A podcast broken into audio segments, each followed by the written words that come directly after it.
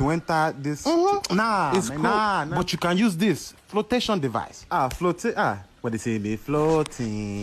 they gonna be hating. Put both feet. If you put both feet, we'll give you a big bag Malik of seeds. See, war das, it, gesagt, das müsst ihr unbedingt hören, das müsst ihr unbedingt sehen, das ist so süß. Malik, was ist das? Das ist doch der Aquaphobic Bird von Dulo. Ein kleiner Film von äh, device. Dulo. Dulo macht, ähm, nimmt sich so meistens Tierfilme, so, so ein Minute oder 20 Sekunden und sp- spricht Dialoge darüber. Und ich finde, der macht das mit, der macht das großartig. Das ist ein, ich glaube, Ghana. Und er ist auch, glaube ich, Comedian und Musiker. Und äh, der macht das auch seit sehr vielen Jahren. Ich glaube, wenn man sich mal so seine Filme durchguckt, findet man welche, die man schon gesehen hat. Äh, wo irgendwie eine Katze mit einem Hund redet oder irgendwie so. Und hier ist halt so ein Vogel und der steht am Rande von so einem Swimmingpool und jemand versucht ihn zu überreden, sozusagen ins Wasser zu kommen. Und ähm, eigentlich will man es gar nicht spoilern. Und er ist auf jeden Fall aquaphobic. Also er hat äh, quasi ist wasserscheu. Und ähm, der andere versucht ihn zu überreden mit einem großen Sack von Big Bag of Seeds. Äh, wie heißt das? Körner?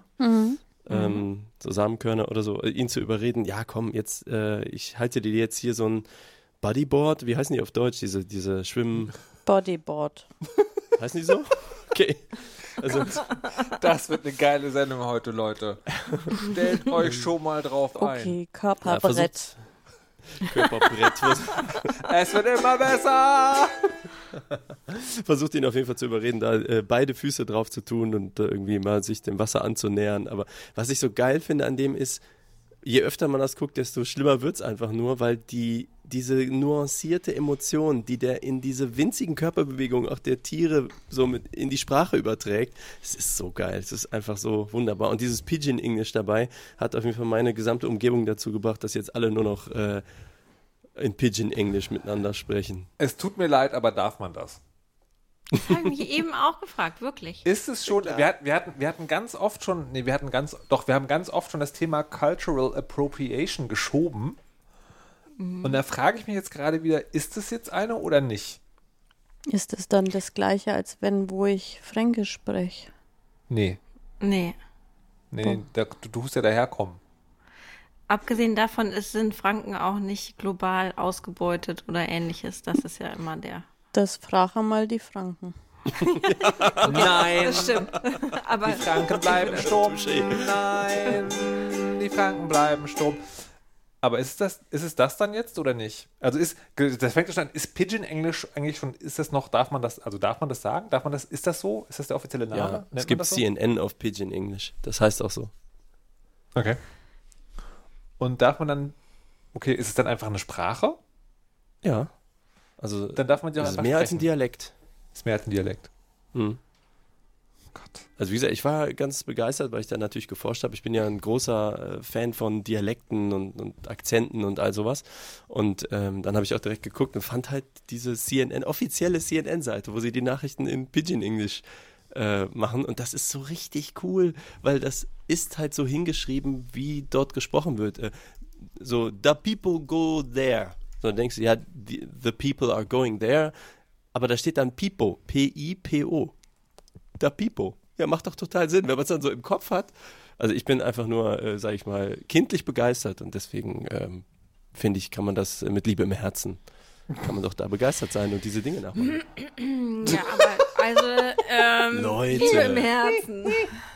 Was denn? Naja, Aber jetzt macht ihr nicht in den Ich- äh, warte, warte, Flotation Device Nee, kaputt. Stopp, ich musste nur lachen, weil Frau Kirsche auf eine unfassbar professorale Art sich gerade geräuspert hat, die sehr deutlich angezeigt hat, jetzt kommt was und es duldet auch keinen weiteren Aufschub. Frau Kirsche. Nein, aber ähm, Pidgin English ist ja eine, ähm, wenn ich das richtig äh, sehe, eine Sprache, die sich aufgrund von Kolonialherrschaft ausgebildet hat. Und ähm, ich glaube, dass, äh, dass irgendwas im Herzen gut meinen keine angemessene Haltung ist, um sich einer eben kolonialen Ausbeutung, wie auch immer, äh, zu nähern. Da würde ich äh, sagen, das reicht nicht zu sagen, aber ich meine, das ist ja total nett. Aber ich kann es auch nicht einschätzen. Ähm, da müsste man Leute fragen, die sich damit auskennen, würde ich sagen. Vielleicht unsere HörerInnen. HörerInnen, Falls wir haben wir eigentlich euch. schon HörerInnen. heute? Heute live. Niemand, niemand braucht live.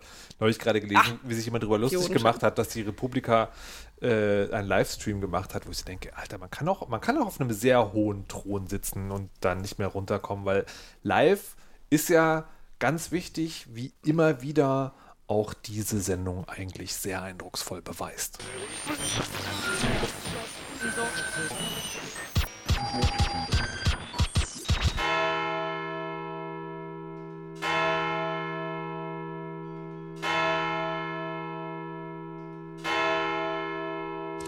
Guten Abend, meine Damen und Herren.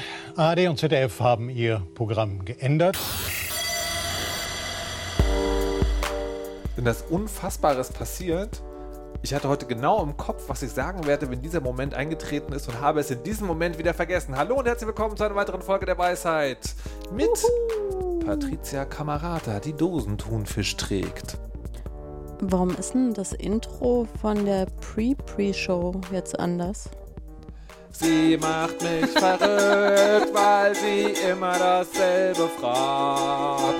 Ich frage mich, gibt's für diesen Witz einen letzten Tag? Außerdem Frau Kirsche aus Köln. Hallo, guten Abend. Guten Abend. Und aus der fernen Weite, wo er immer wieder neue Computer bestellt, obwohl er sie gar nicht braucht. Maliger süß. Hallo, hallo. Du hast gerade zum ersten Mal anders gesungen. Du hast irgendeine andere Ton, du bist in eine Tonart Du hast gewechselt. eine andere. Melodie. Moll. Was? Da war irgend, irgend- da waren, ja, Ver verwirr mich nicht. sophisticated, da sind Dinge ich, passiert. Ich habe meine, ich habe meine Ukulele geklampft. Mehr ist nichts passiert. Jesus Christ, das haben wir Moll. jetzt schwarz auf Tonband. Das können wir alles schön ja, nachhören. im Chat wurde das auch erkannt, das Es Moll. gibt, es gibt keinen Beweis für Moll. Ähm, so, liebe HörerInnen an den neuartigen Rundfunkempfangsgeräten, die diese Sendung möglicherweise live hören bei Radio Bremen, wenn ihr euch fragt, was die Pre-Pre-Show ist, die kann man nur hören, wenn man der Weisheit live hört. Und was die Pre-Show ist, die kann man nur hören, wenn man der Weisheit auf der Weisheit.de hört. Und wo wir euch jetzt genug verwirrt haben, kommen wir zu einer verwirrten Frau. Und diese verwirrte Frau heißt Frau Kirsche. Ja, aber das ist, ich konnte auch gar nichts dafür. Es war so gewesen. Ich musste umziehen aus Gründen und habe vorher acht Jahre in Lovely Bremen gewohnt und wohne jetzt in Lovely Köln. Und ah, das ist alles so kompliziert hier. Es sind ganz viele Straßen und Autos und Häuser und Bäume, noch mehr Straßen. Dann gibt's den Ring, den Gürtel, den, ach, und dann ist alles total logisch, weil es sind so und so viele Ausfallstraßen und die anderen gehen so kreisförmig um die Stadt herum und oh Gott, oh Gott, oh Gott. Also was ich sagen will ist, ich bin total verwirrt die ganze Zeit. Ich ähm, habe einen riesigen Stadtplan, ich gucke da auch gerade hin, über meinem Computer hängen von der Stadt Köln. Und dann, wenn irgendjemand einen Stadtteil sagt, dann gucke ich da ganz schnell drauf und denke so, ah, ich weiß, wo er ist. Aber ähm, so richtig gut gelingt mir das nicht, muss ich sagen. Auch in Bremen ist mir das nicht gut gelungen. Und ich wollte fragen, ob ihr vielleicht irgendwelche Strategien habt, wie man sich so eine Stadt aneignen kann, sozusagen. Also ich frage mich ja im Gegenzug gerade erstmal, ob du Stress eigentlich magst. Wie gut konntest du dich in Bremen auskennen, bevor du weggezogen bist? Ja, nicht so gut. Also da, wo ich wohnte, schon. Aber ansonsten habe ich das halt mit meinem Handy gemacht. Alles. Aber schon besser als vorher. Also als am Anfang. Ja, aber ich würde nicht sagen, dass das, die, die Lernkurve, Okay, Lernkurve war nicht besonders steil, würde ich Na gut, sagen. aber warum ist es dann jetzt ein Problem? Weil jetzt, ah, genau, das ist, das ist eine gute Frage. Das liegt daran, dass der Mensch, mit dem ich hier zusammen wohne, den ich natürlich total toll finde, Schatz, du bist super gut, ähm, aber der wohnt schon ganz lange in dieser Stadt und der sagt dann, der ist auch sehr, der, man muss sagen, dass er schon relativ geduldig ist, aber manchmal guckt er mich so an, als würde er denken, Sag mal, Alte, tickst du eigentlich noch so? Aber dass du mir die Frage jetzt zum hundertsten Mal stellst. Und deswegen möchte ich gerne ähm, da äh, vielleicht ein bisschen mehr Energie reinigen. Ab, abgesehen davon, nach acht Jahren Bremen könnte ich mich wirklich erschreckend schlecht aus in der Stadt. Das sollte mir jetzt nicht nochmal passieren, finde ich. Also, ich kann an der Stelle nur sagen, wie ich das in Berlin gemacht habe. Das geht wie folgt. Erstmal nimmst du dir ein Jahr frei. wo du nichts machst, nee, also I'm wirklich, all in. also wirklich nichts, außer sozusagen neue Leute kennenlernen, die an verschiedensten Teilen der Stadt wohnen.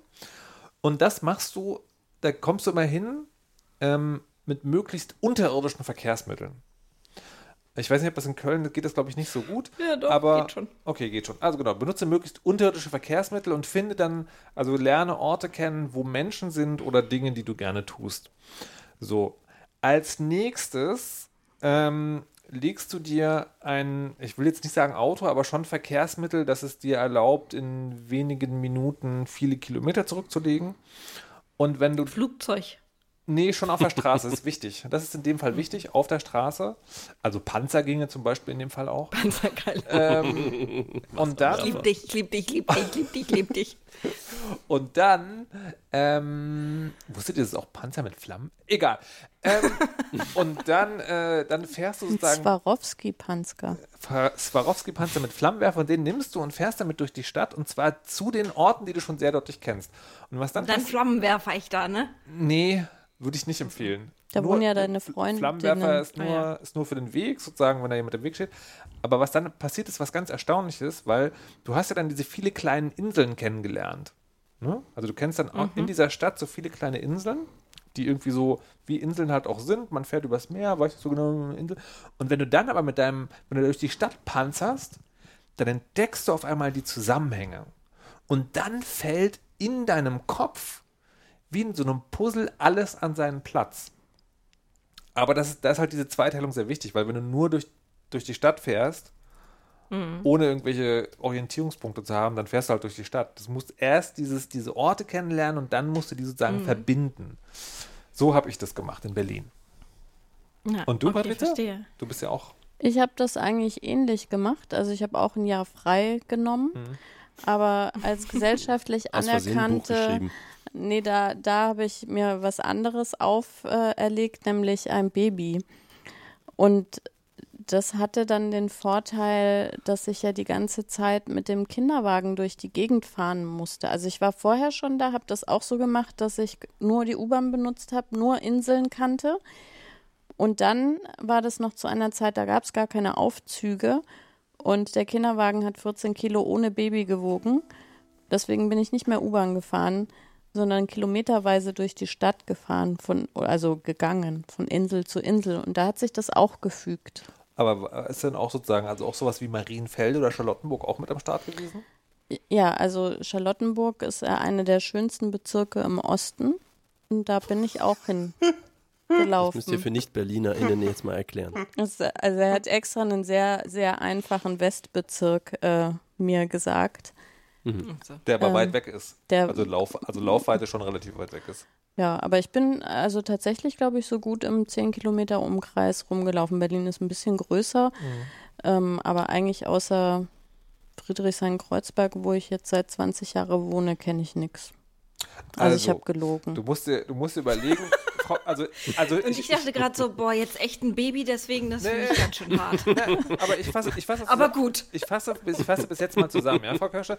Also entweder mit sehr hohen Folgekosten die nähere Nachbarschaft sehr gut kennen, also wirklich sehr gut, oder die größere Stadt kennen, dafür aber eine Umweltsau sein.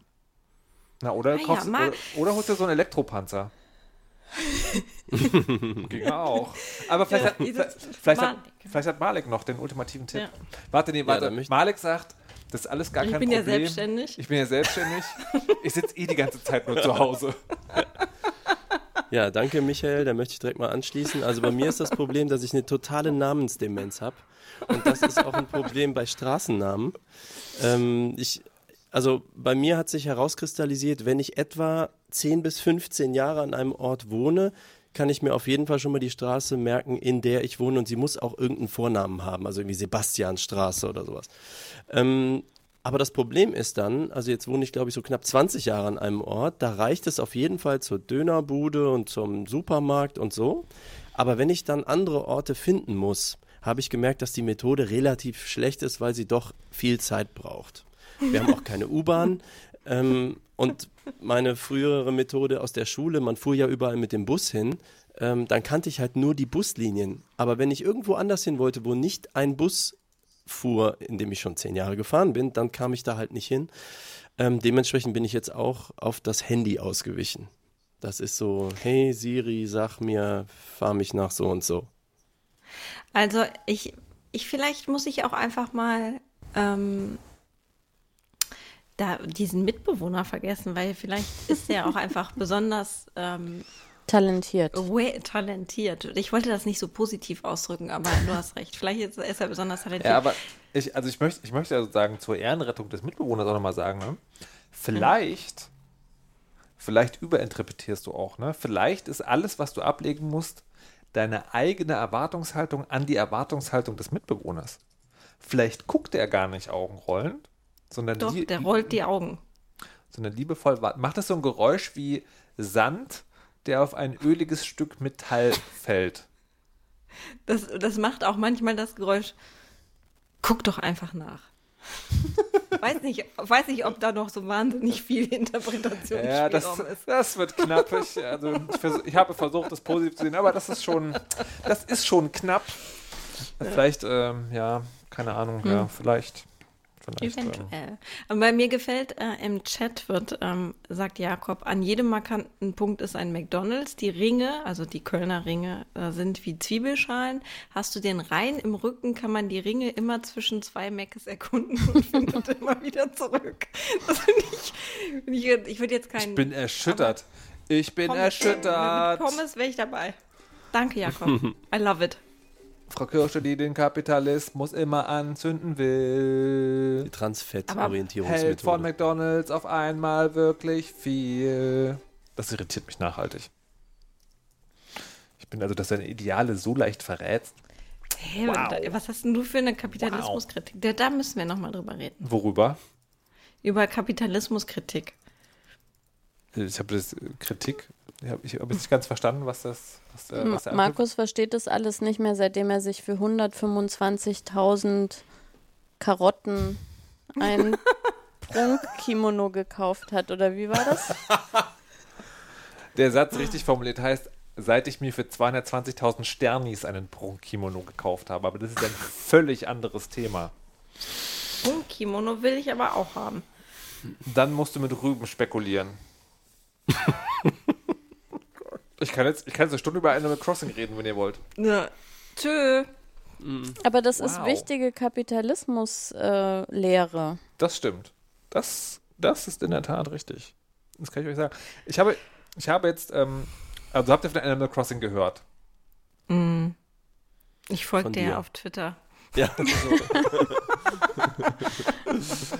Also, Animal Crossing, falls ihr es nicht gehört haben, ist im Prinzip so eine Art Puppenstuben- oder Modellbauspiel. Ja, man, man kommt auf eine Insel, spielt so eine kleine Figur, es gibt so anthropomorphizierte Tierfiguren, die auch da wohnen und dann kann man halt irgendwie sein Haus bauen. Ähm, und eigentlich geht es wirklich darum, in so einer kleinen Modellbauwelt so süße Dinge zu tun, aber das Ganze hat ein Wirtschaftssystem. Man muss natürlich Geld bezahlen, damit das Spiel sozusagen ein Spielziel hat. Und ähm, einmal in der Woche kommt eine Schweinin mit laufender Nase auf die Insel und verkauft die Rüben.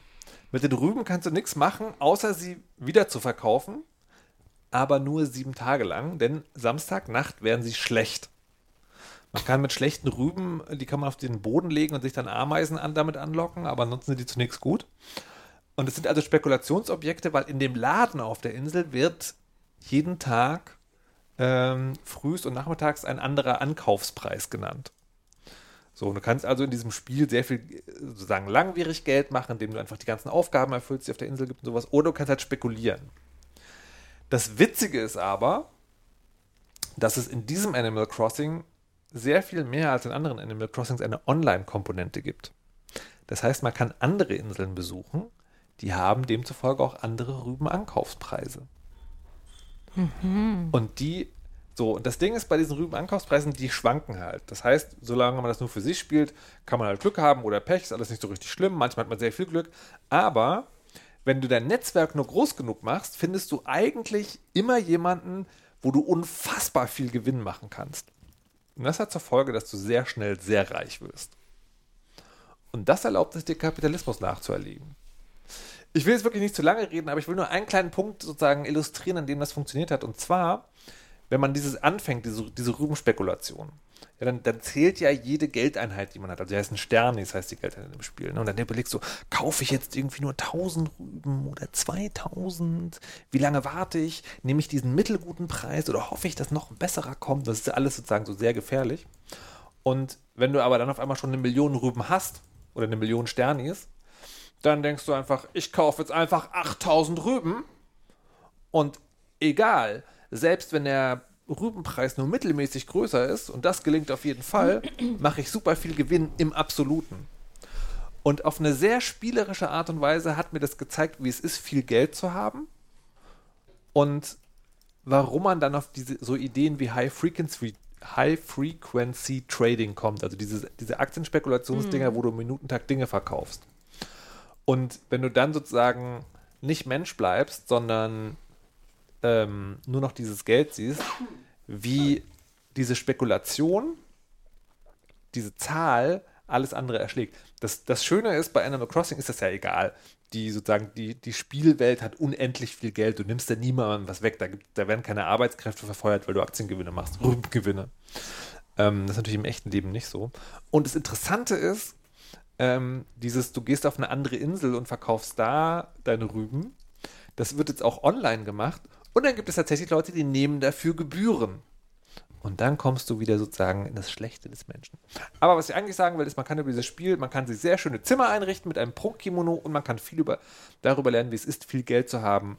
Und die ähm, alte Weisheit, der Teufel scheißt auf den größten Haufen, kann man hier einmal hautnah erleben.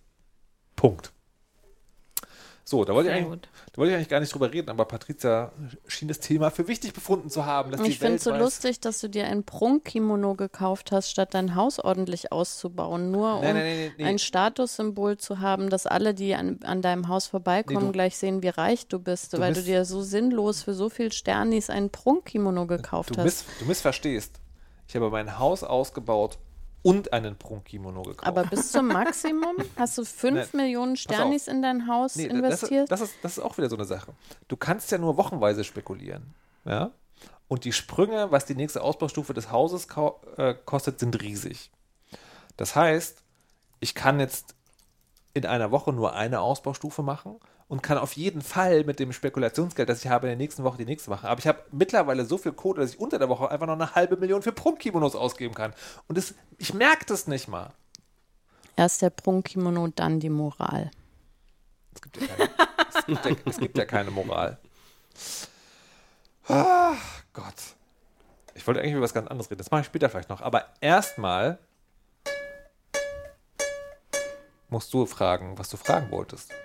Ich wollte mal fragen, jetzt, wo man ja bald wieder zwischen 6 Uhr morgens und 22 Uhr in Restaurants zum Essen gehen darf, wo man zum Friseur darf, wo Fahrschulen geöffnet werden und wo Messen keine Massenveranstaltungen, sondern harmlose Begegnungsorte sind, die auch wieder geöffnet werden dürfen. ähm, wie verhaltet ihr euch oder ändert ihr irgendwas? Was machen die Lockerungen mit euch? Malik. Äh, die sind schon in Kraft, oder? Die messen noch nicht, aber du könntest schon zum Friseur. ja, also dann, äh, ich habe gerade, das Einzige, was die Lockerungen mit mir machen, ist, dass ich sehe, und das regt mich enorm auf, dass nach acht Wochen zauberhafter Ruhe vom rechtskrit, in Anführungsstrichen, kritischen Rand, Verschwörungsrand und von all diesem Shit auf einmal wieder mein Twitter und alles andere voll ist von diesen. Hau raus! Wow. Gehirnamputierten Idioten. Äh, und das war vorher alles so, ey, wir ziehen alle an einem Strang und lass uns hier gemeinsam gut durch die Krise kommen und äh, dann dachte ich mal, there is no glory in prevention, aber es hat uns doch ganz gut zusammengebracht. Mhm, vorbei. Jetzt hast du wieder da zehn Hansels, die super laut sind äh, und die bestimmen auf einmal wieder die Diskussion völlig sinnlos, weil wahrscheinlich immer noch 99 Prozent sagen, ja, macht komplett Sinn, Abstand, Maske, so. Und das ist eigentlich gerade das, äh, obwohl es ja sogar Lockerungen scheinbar gibt. Also ich habe jetzt draußen noch keinen Unterschied gemerkt oder so, weiß nicht, ist für mich nicht so relevant. Ja, ihr wisst schon, das äh, merke ich mehr so, wie das da draußen resoniert und dann kommt auf diese kindlich-infantile Art, äh, ich will aber immer alles dürfen, mir darf überhaupt keiner was sagen. Ich bin heute durch den Park gegangen und da hat jemand meditiert für das Grundgesetz. Ich wollte mich mal fragen. Das ist aber auf ein Schild geschrieben. Ja, ein Schild und so richtig so mit Meditations-Outfit und jeden Tag wird eine Stunde meditiert für das Grundgesetz. Und alleine schon wie das Wort Grundgesetz von diesem Haufen da in den Dreck gezogen wird, ähm, so nach dem Motto, als würden sie jetzt für das Grundgesetz einstehen, aber eigentlich wollen sie immer nur machen, was sie wollen, gegen jeden Sinn und Verstand. Ähm, das, wir haben ein Grundgesetz, deswegen dürft ihr das alles. Aber äh, egal, jedenfalls, das ist das Einzige, was bei mir gerade von den Lockerungen ankommt, ist, es nervt mich zu Tode, dass das äh, Volk nicht damit umgehen kann. Ja, jetzt ja, finde ne, find, find interessant, dass du das Volk sagst, weil ähm, wir hatten euch auch schon drüber gesprochen, wie, wie man damit umgeht. Und ich finde, man kommt sehr schnell als jemand, der das anders sieht, der das richtig sieht, in so eine, in so eine Stimmung. Also das ist bei mir zumindest so, wo man denkt so, Mann, diese Idee von der wohlwollenden Diktatur, vielleicht hat das doch was. Und das finde ich so erschreckend, dass das... Ähm, was täte die wohlwollende Diktatur? Also welche, naja, die, würde, Richtung? die würde halt undemokratisch bestimmen, wir machen jetzt acht Wochen Shutdown, so wie die Wissenschaftler das sagen. Ne, dann kann man die R0-Zahl auf irgendwie 0,1 oder irgendwas drücken und damit ist das fast, äh, damit ist das dann fast erledigt oder dann hat, dann hat man, zu, also du drückst das so runter, dann hast du nur noch so wenig Infizierte, dass du wirklich alle testen kannst, die irgendwie damit in Verbindung kommen. Containment. Und dann hast du das so genau contained, also so runtergemacht, Hammer dass es kontrollierbar ist. Ich, ne? Und dann, ähm, dann kannst du sozusagen da in, die, in, dieser Situation dann wieder ein bisschen aufmachen und warten, dass du Impfstoff oder gegen Medikamente hast. Und das, und das entscheidest du aber einfach als Diktator. Und das ist halt dann das Gefährliche an diesem Ding. Du setzt halt die demokratischen hm. Regeln außer Kraft. Und diese Gedanken kommen aber, weil es halt eben diese Spinner gibt. Und dann du dich fragst, wie kann das gehen? Und was passiert, wenn die Medien sich das jetzt annehmen und wieder sozusagen wie bei Pegida damals die ganze Zeit drauf gucken und genau darüber berichten? So ist das gerade. Äh, und dann wird mein Eindruck übel.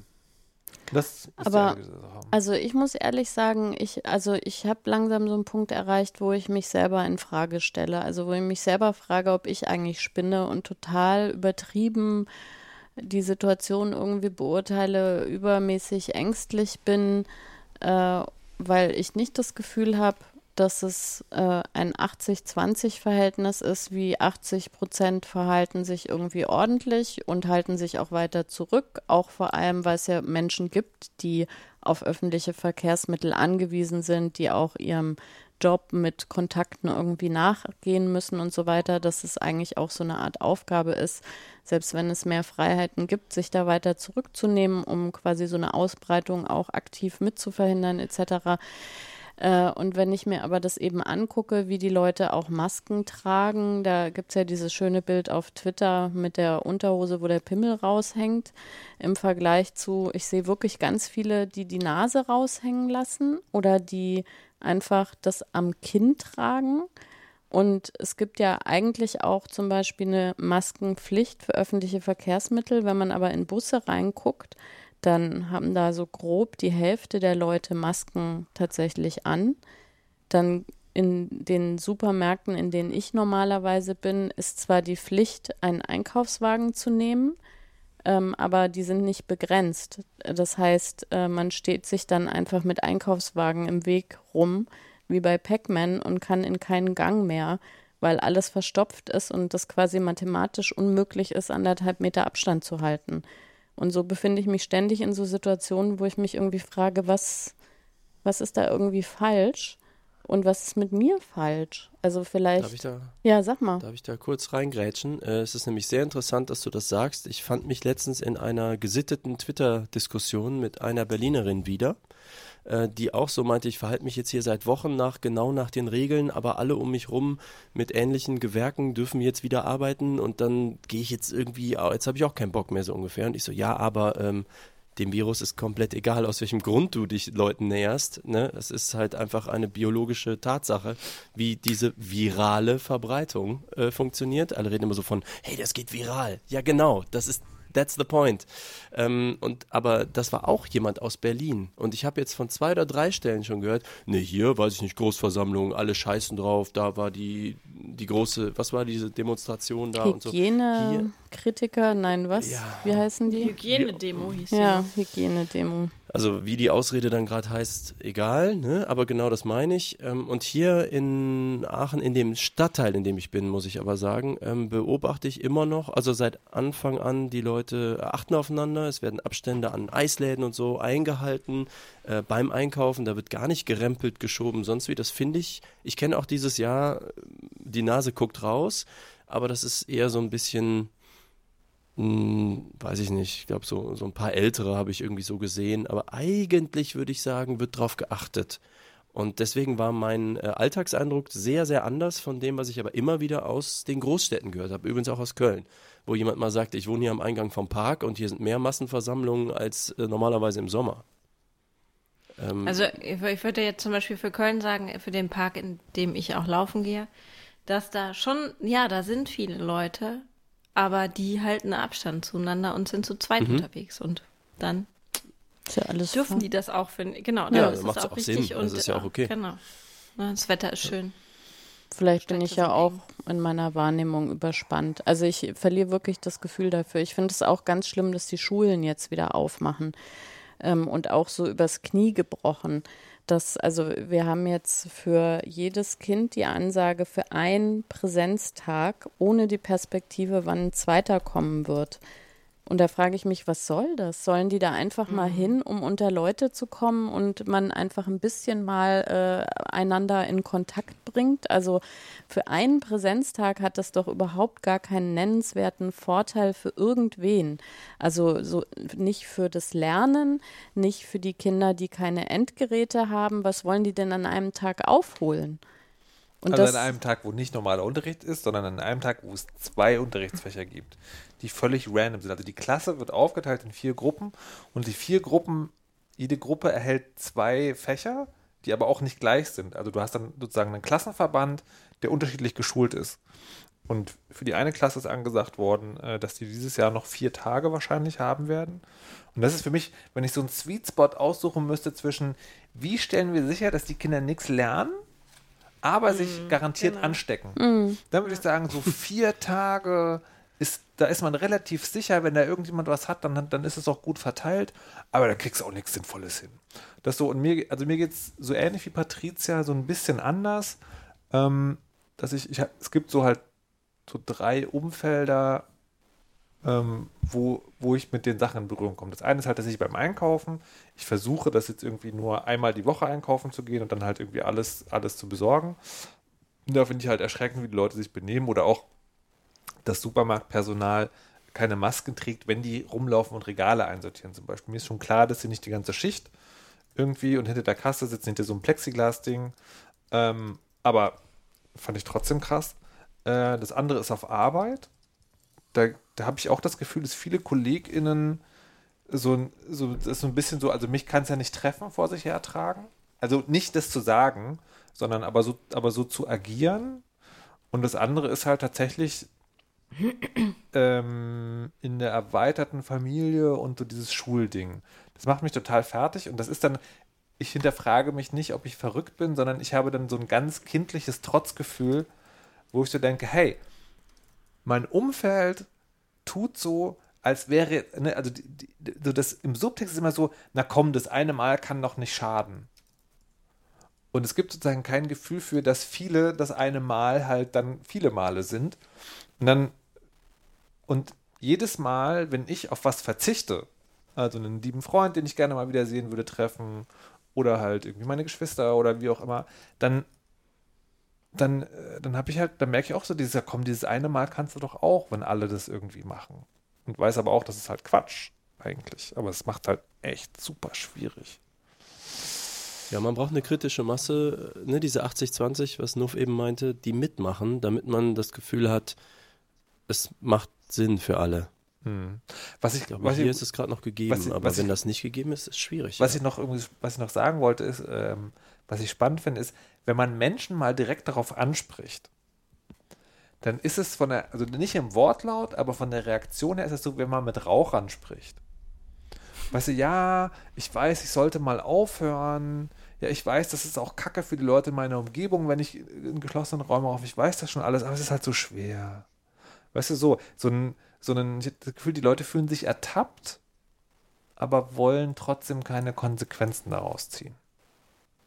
Na, es ist wahrscheinlich. Aber was meinst du denn jetzt zum Beispiel, was, ähm, also ich finde, ich finde das zweigeteilt. Mein, für meinen Alltag würde ich sagen, es hat sich nichts geändert. Es wird sich jetzt auch nichts mal nichts ändern. Ich arbeite ja an der Uni. Die Uni ist geschlossen.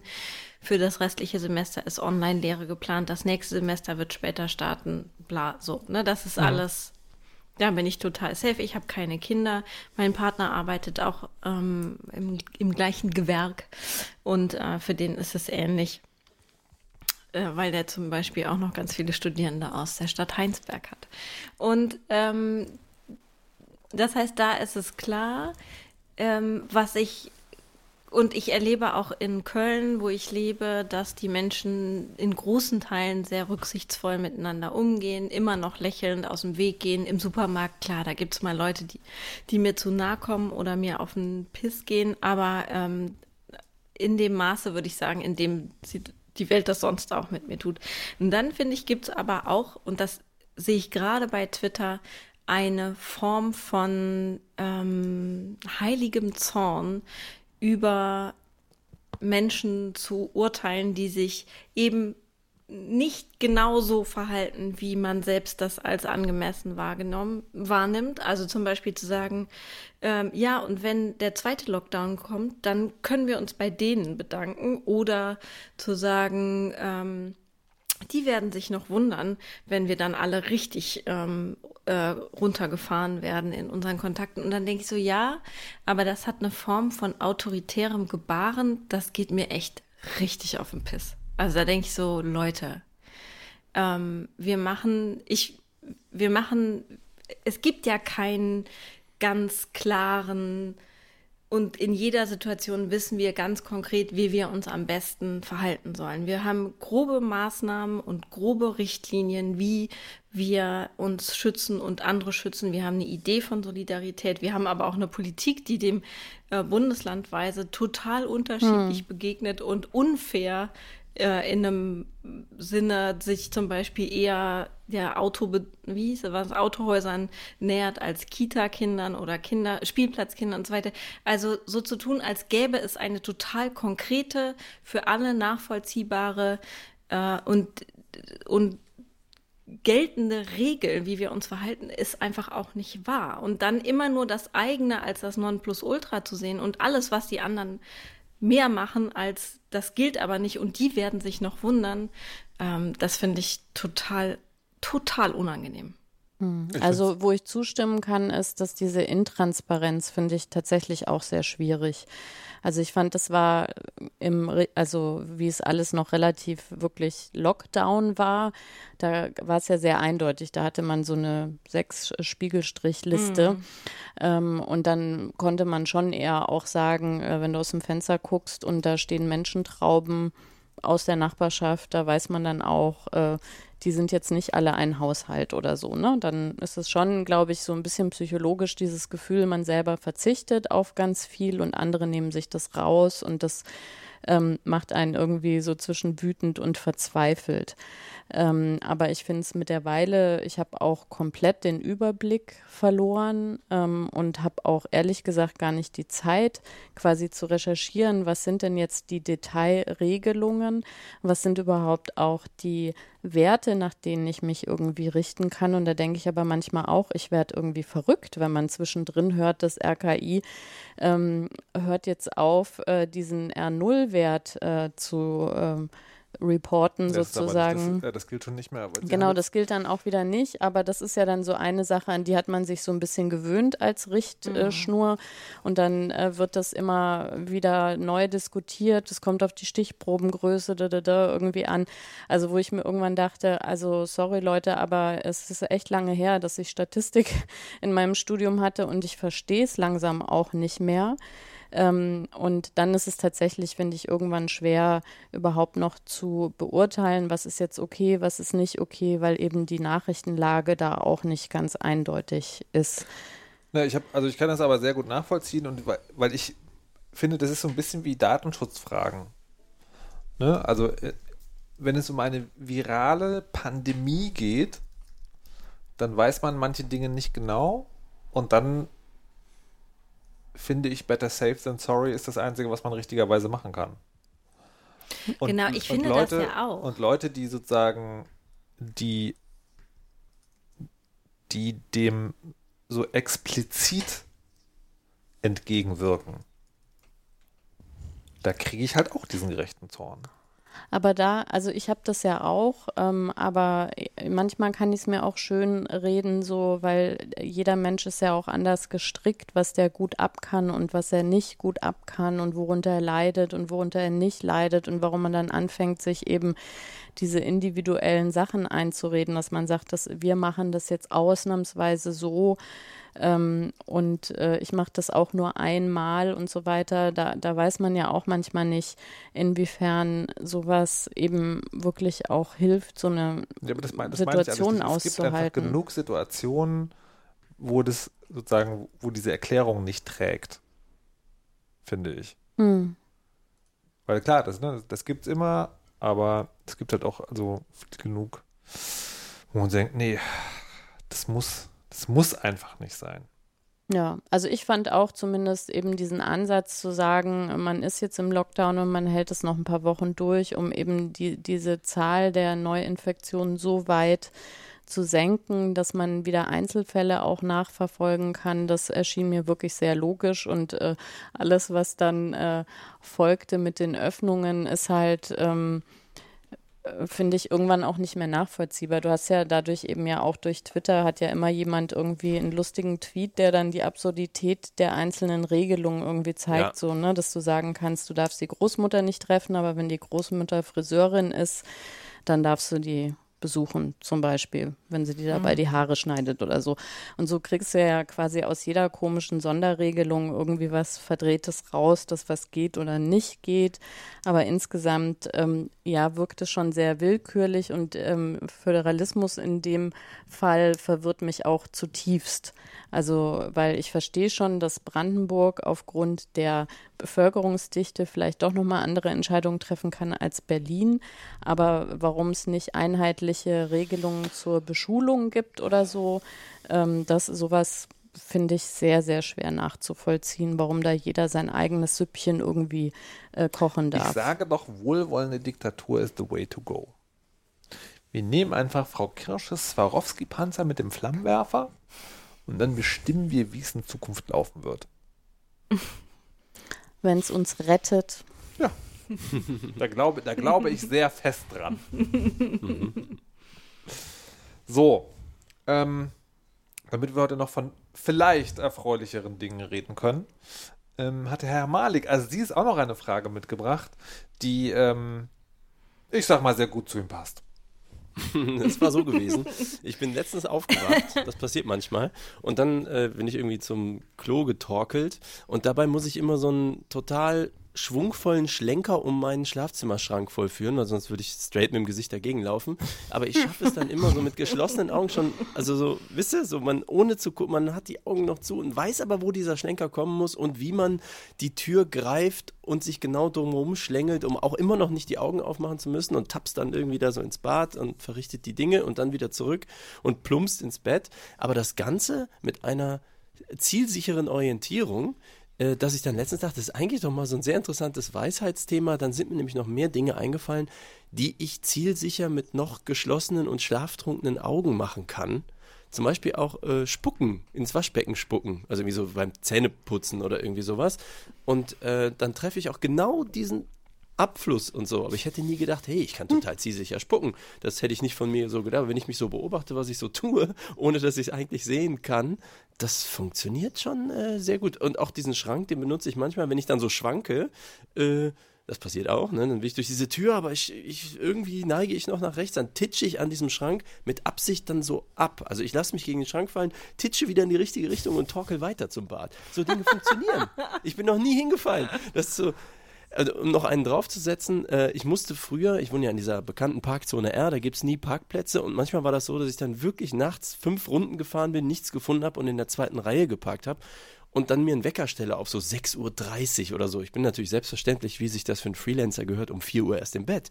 Aber dann muss ich mir einen Wecker stellen, damit ich das Auto irgendwie wegfahre, weil morgens die Leute zur Arbeit fahren und dann ein Platz frei wird, bevor die Politessen und Politessinnen kommen, ihr wisst schon.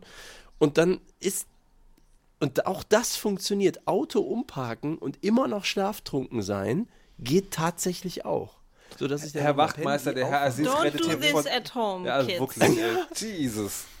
Ja, ich meine, wir reden von sieben Meter das Auto versetzen bei keinem Verkehr, ne? Hier ist immer noch Parkzone R in Aachen. Ähm, aber Malik, so, wo ich manchmal denke, Kraftfahrzeuge führen, egal wie weit, und nicht bei So. Sinn sein, keine gute Idee. Niemals. So ich viel denke Spaß. Ja, ich sei dann bei Sinnen, Ja, aber und das- wenn ich nachher das- wieder aufwache, das denke ich, ist- wie habe ich das eigentlich gemacht? Weißt du, der Fahrschullehrer, der Fahrschullehrer, das ist genau, oder die Fahrschullehrerin, das ist exakt das Ding, was sie über äh, Under the Influence fahren sagen. Nämlich, du glaubst, du hast es unter Kontrolle. Aber es passiert dann sehr schnell, dass es nicht so ist. Ich möchte mal sagen, ich bin das Gegenteil von Malik. Weil ich, ich wache ja morgens auf, also ich schlage die Augen auf und bin einfach komplett wach. Und kann dann zum Beispiel super anfangen, Möchte auf, kann ich mich jetzt selbst feuern? kann dann zum Beispiel einfach ein Buch schreiben oder so. Aber was ich nicht kann, ist äh, durch einen Raum laufen und nicht gegen Dinge stoßen beispielsweise. Also egal, auch wenn die Sachen da seit zehn Jahren stehen, dann haue ich mir den Fuß an oder verbieg mir den Zeh oder wenn es irgendwie eine, Sch- wie heißen diese Stehlampen gibt, dann laufe ich genau so gegen die Stehlampe, dass ich die Stelle zwischen meinen Augen treffe oder ich rutsche an der Klinke irgendwie ab und fall im Bad fast hin oder so. Also Das ist die gerechte Strafe für dieses Wachsein am Ja. Anfang.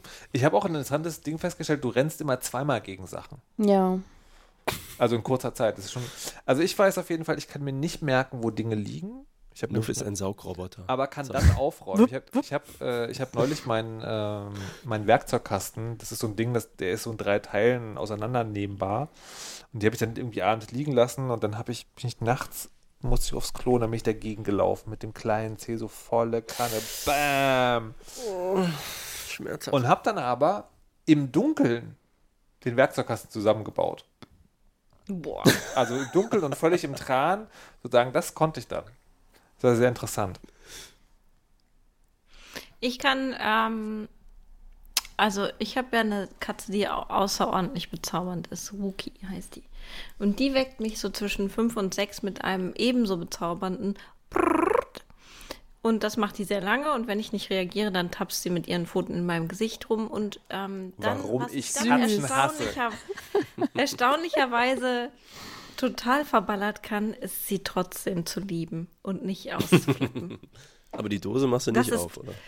mehr als mein, mein Zornkind in mir äh, sich jemals hat vorstellen können.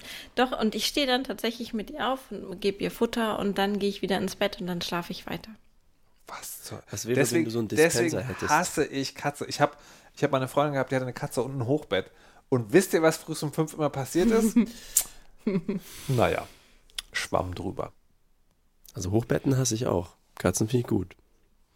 Ja, Hochbetten sind Ja. auch ein Problem für dieses schlaftrunken Dinge tun. Boah, es ist alles dann, Ja, muss man finde da diese Leiter runter und die Schienbeine drücken sich gegen diese, diese Holz, alles schrecklich. So, Aber das, nee. das kann ich wirklich sehr gut. Das, der Witz, wo du das sagst, ähm, wenn ich eine Woche ungefähr wo bin, wo, wo es wirklich so steile, ne, es gibt ja manchmal Leitern oder so, so sehr steile Treppen da runter, dann kann ich das wirklich im Dunkeln, diese, wo nicht mal die Ferse so richtig drauf passt, da habe ich ein sehr gutes, ein, ein sehr gutes Leitergefühl. siehst du, und ich, Mhm. ich denke dann wieder an Tycho Brahe, wenn ich oben bin und gehe nur alle acht Stunden dann auf Toilette, warte, bis wieder hell ist, damit ich da mir nicht den Hals breche an diesen Dingern. Hm. Da möchte ich mich eigentlich immer so äh, sicherheitsanseilen. das wäre eigentlich ziemlich So cool. ein professionell abseilen. Du könntest, war geil. man könnte dir so ein, so ein Ding bauen, ähm, du trägst so einen Gürtel, da ist so ein Magnet dran und an der, an der Treppe sozusagen ist so eine Magnetseilführung und das klickt einfach automatisch ein und geleitet dich nach unten und lässt dich dort auch sanft wieder los.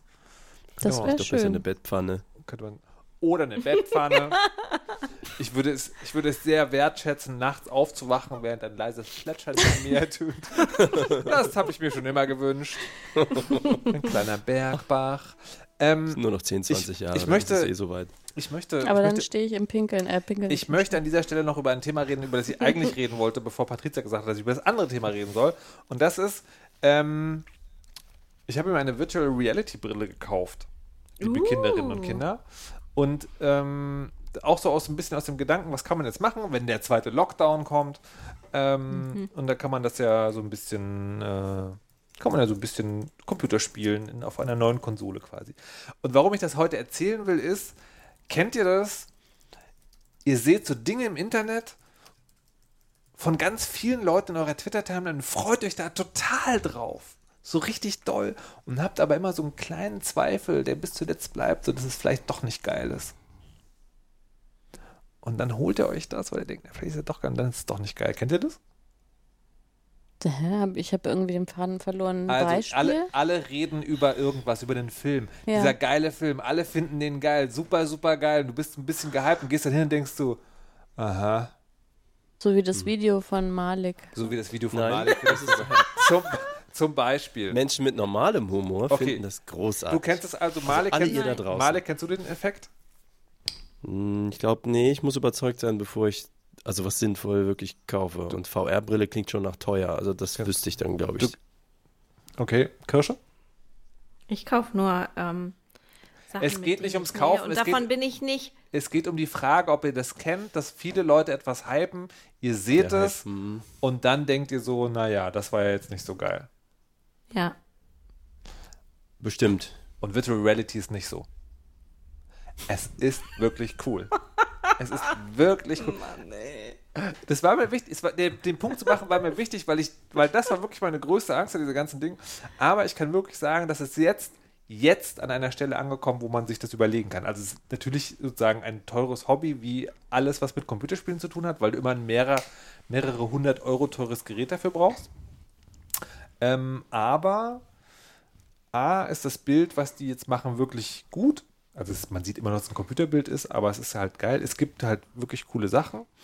Ähm, und ich bin sozusagen begeistert in dem Sinne von, dass ich, dass mich überrascht, wie gut es eigentlich ist. Hast Weil- du Half-Life Alex gespielt? Oder nee, warum? noch, noch nicht. Ich habe Beat Saber äh, gespielt, Mhm. Was ähm, auch sehr cool ist. Man hat Lichtschwerter und kann Würfel zerteilen. Es ist so awesome. Genau. Und möchtest du verraten, welche du hast? Ach so, die Oculus Quest. Das ist, das ist, ähm, das ist eben genau auch dieses Ding, warum ich glaube, dass es, dass jetzt sozusagen der Zeitpunkt gekommen ist, wo das für Menschen interessant ist, weil dazu braucht man keinen Computer. Das ist ein eigenständiges Gerät. Ähm, gehört leider Facebook, Oculus. Aber es ist ein eigenständiges Gerät, was man ohne Kabel benutzen kann. Das heißt, du kannst dich völlig frei im Raum bewegen, ohne, ähm, ohne dass du irgendwo dran, dran ge- getütert bist. Und das Bild ist trotzdem gut und es hat relativ coolen Sound. Also das hat irgendwie so eingebaute Lautsprecher. Ähm, wenn man irgendwie Sound, Soundliebhaber ist, dann will man da wahrscheinlich unbedingt Kopfhörer, aber das ist gar nicht der Punkt, den ich machen will. Und es gibt auch mittlerweile schon noch bessere Brillen, die ein noch schärferes Bild machen und so.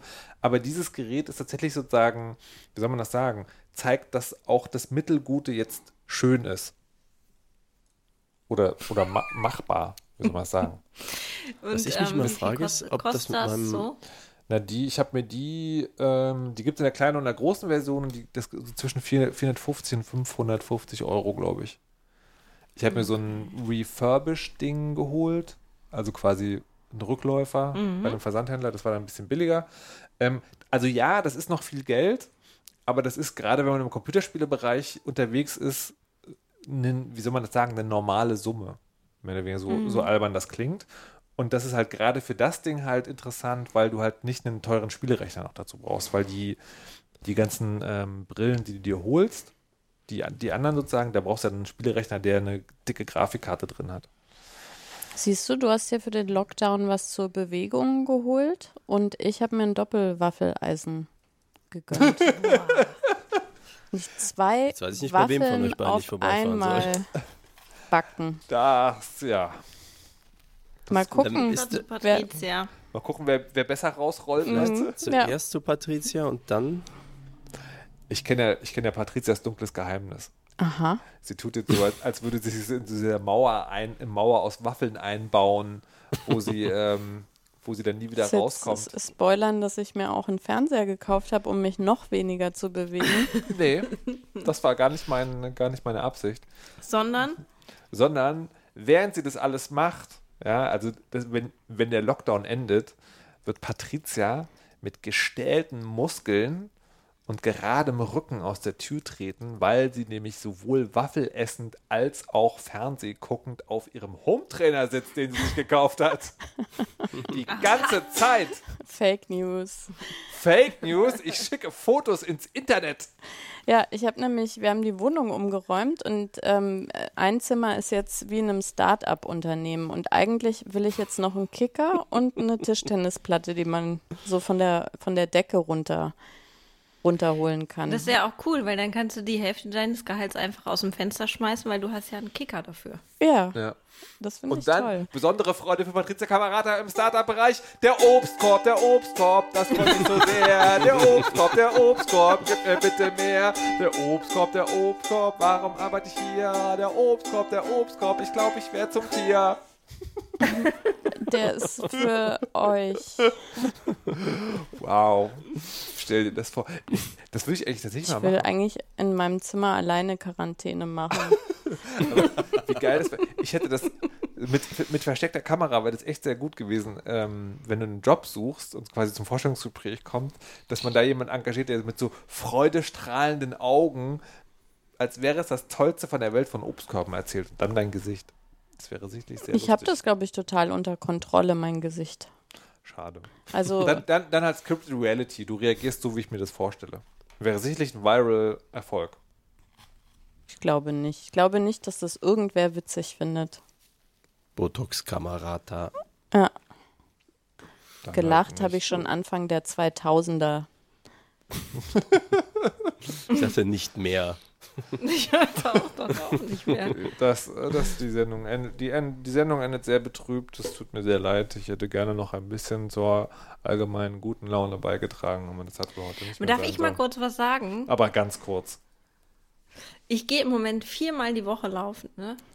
Das habe hab ich eben schon so nebenher, wie du so locker Jesus gesagt hast, der Christ. Park, in dem ich laufe, viermal ist echt krass. Ja, weil ich ja sonst mich überhaupt nicht bewegen würde. Aber dann, wenn du schon dabei merkt bist, nichts daran. Nichts. Patricia Kamerata, Ja. mach doch gleich mal deine Weisheit letzten Schluss. Äh, verhaltet euch alle ordentlich, dann müssen wir nicht wie Frau Kirsche irgendwann viermal die Woche joggen gehen, wenn wir so viel Waffeln essen. Niemand will das. Niemand.